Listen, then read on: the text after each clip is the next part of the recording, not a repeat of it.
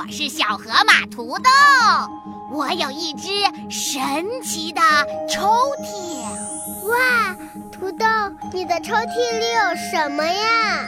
我的抽屉里呀，有好多好听的故事哦。爸，我想听，我也想听，我也想，我也想听。那就让我们一起来念咒语，打开抽屉吧。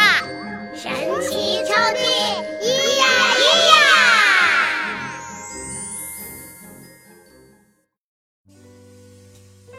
嘿，亲爱的小伙伴们，随着社会发展，中国的汽车数量急剧增加，儿童的交通安全已经成为我们这个时代的大问题。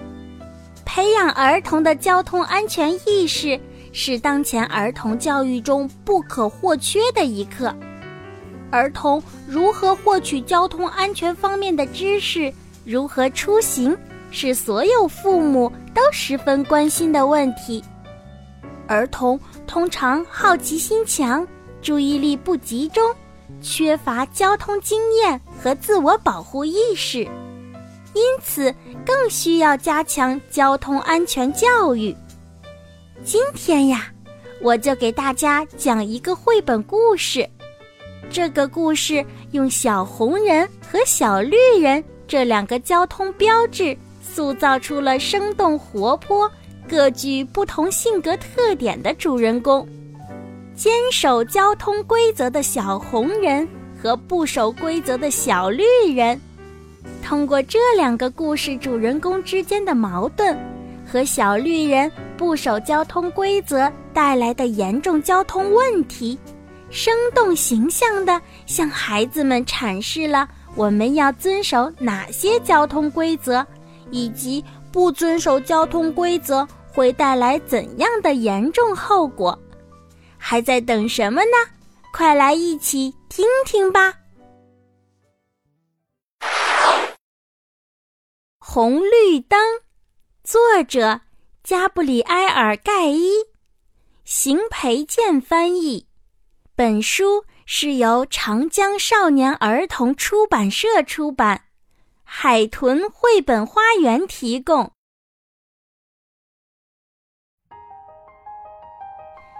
小红人和小绿人工作都很卖力。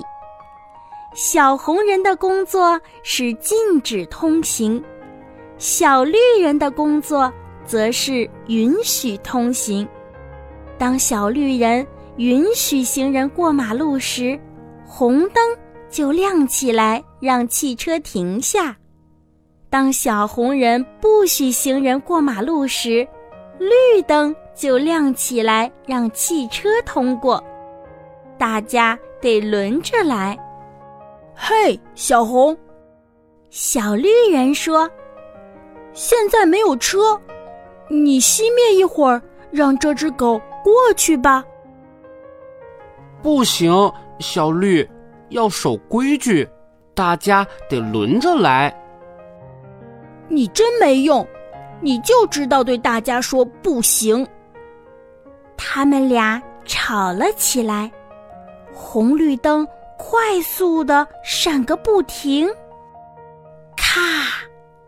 一辆晕头转向的汽车撞上了他们的房子，小绿人被弹到了马路上。小绿，赶紧回来！小红人大喊：“你好！”一只鸽子说：“你想跟我去吃好吃的吗？就在那边。”好呀，小绿人和鸽子看都没看行驶中的汽车，就跑过了马路。在一条小路上，鸽子吃了一点被碾碎的香蕉，一小块塑料和两根薯条。你想吃点别的吗？鸽子问。想吃啊！小绿人回答。鸽子想再走远一点儿，他知道哪儿能找到更多好吃的。我说：“咱们快到了吧？”路上有好多的小汽车和大卡车，小绿人有点担心了。啊！随着小绿人的一声尖叫，原来他被一辆车压住了。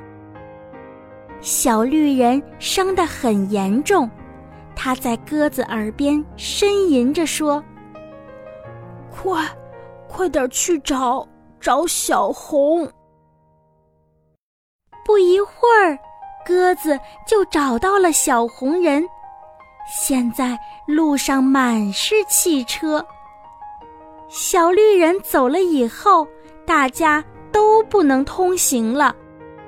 什么事儿，鸽子？什么？小绿被车撞了？他在哪儿？快带我去找他！小红人特别着急，他第一次离开了工作岗位。停！小红人拦住小汽车和大卡车，大家都顺从的停了下来。谢谢你，小红。小绿人说：“真对不起。”停！这事儿。以后再说吧，咱们得想办法让交通重新运转起来，路都堵死了。哦，我想带你们去看点东西。鸽子羞愧地说：“快，小红，爬上来！”小红人和小绿人从来没有这样看过整个城市。从高高的天上，他们看见所有的汽车都被堵得动弹不了了。下面乱得一团糟，得赶紧回去工作。小绿人站在上面，小红人站在下面，然后他们交换位置。管用了，汽车都动起来了。看，那边是谁来了？哦，是载着崭新灯柱的抢修车。抢修车拔出被撞折的旧灯柱，立好新灯柱，然后他把旧灯柱和小汽车都拉走了。小汽车要被送到修理厂。咱们快去新家吧。小绿人说：“小绿人和小红人真喜欢他们的新家呀，新一天的工作正等待着他们。”小伙伴们，听完这个故事，是不是对交通安全知识又有了一些新的理解？好了，小伙伴们，到了土豆给大家提问题的时间啦。我们今天的问题是：小红人和小绿人的工作分别是什么呢？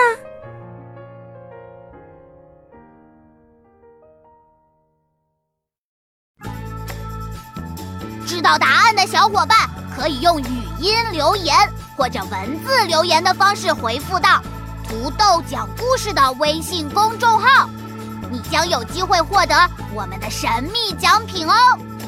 另外，小朋友们也可以把你想听的故事留言告诉土豆，土豆可能就会讲给你听哦。小伙伴，记得明天还来听土豆讲故事。